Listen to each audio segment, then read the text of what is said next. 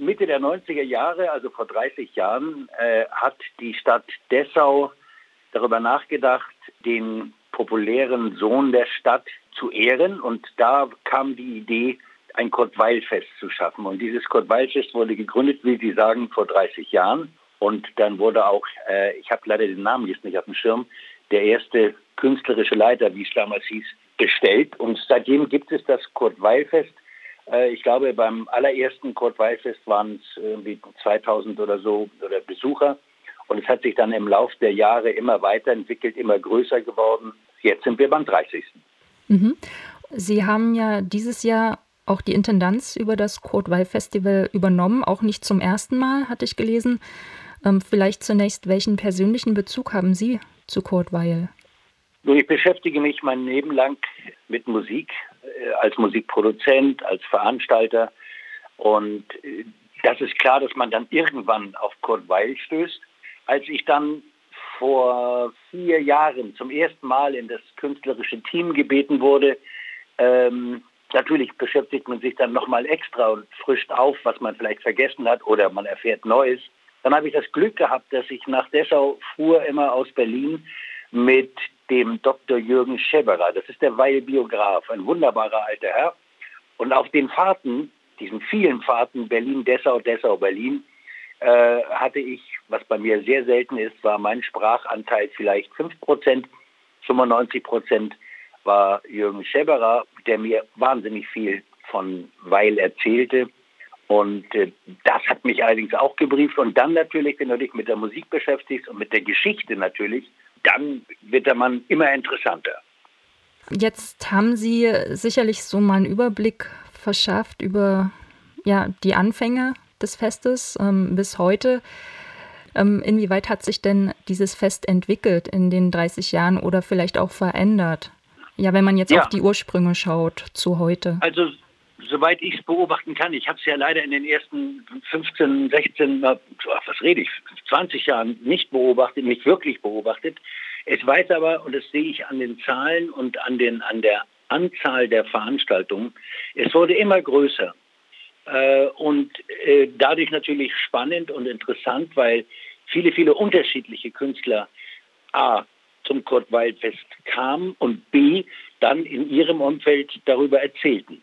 Also insofern hat es jetzt ja eine Größenordnung, wenn nicht gerade eine Pandemie herrscht, von circa 50 Veranstaltungen, immer um den Zeitraum Februar, März herum. Diesmal leider nicht ganz so viel, weil wir natürlich durch die Pandemie etwas blockiert wurden. Es sind diesmal 30. Jetzt wird ja auf dem Kurt-Wall-Fest sehr unterschiedliche Musik präsentiert. Da können Sie vielleicht noch ein bisschen was zu sagen. Vielleicht auch mit dem ähm, Augenmerk auf, wie viel Wall steckt in der diesjährigen Veranstaltung.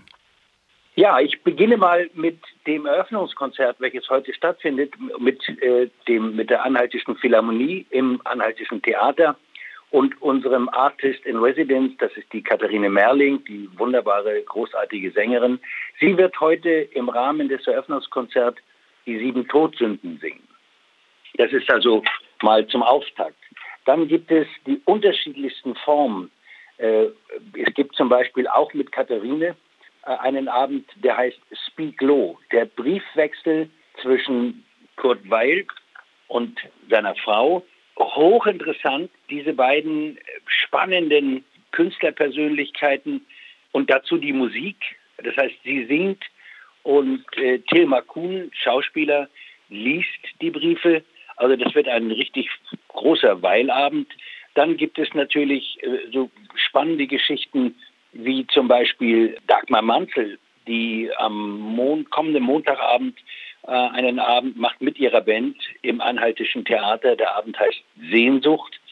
Und das Interessante ist ja, dass man gerade, weil ich von der Frau von Kurt Weil redete, Lotte Lenia, äh, das war ja eine Explosion im, im, Musikbereich. Das war ja eine totale Erneuerung. Diese Form der Interpretation und des Gesangs, das hatte auch viel mit den 20er Jahren zu tun, mit dem Umbruch in der Musik, weil war da mit Sicherheit Ton angeben. Aber es gab ja auch diese vielen anderen, wie Holländer zum Beispiel. Und bei Dagmar Manzel an dem Abend äh, wird man sehr viele Titel aus diesen 20er Jahren erleben. Das Motto dieses Jahr ist ja Musik Spiegel der Zeit.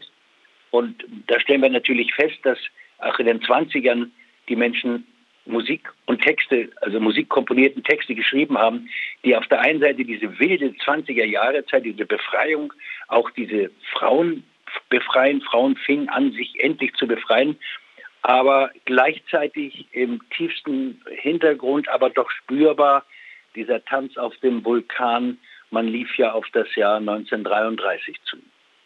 Zum Abschluss die Frage, ähm, haben Sie so ein paar eigene Höhepunkte im Programm, auf die Sie sich besonders freuen? Ja, natürlich heute auf die Eröffnung. Dann gibt es äh, in Halle im Steintor Varieté morgen Abend die Tramp Cats Big Band. Das ist eine tolle Kombination aus jungen Musikern, die super Musik machen. Es gibt die Flying Steps, die am 5. März, das heißt die weltbesten Street Dancer, die zur Musik von Bach zum wohltemperierten Klavier ihre unglaubliche Choreografie und Artistik zeigen. Das sind so Dinge, die ich, naja, die wir alle toll finden. Lebensmelodien zum Beispiel mit dem Nimrod Ensemble. Nur Ben Shalom, der hat äh, 50 Kompositionen gesammelt, äh, die in den Konzentrationslagern entstanden sind.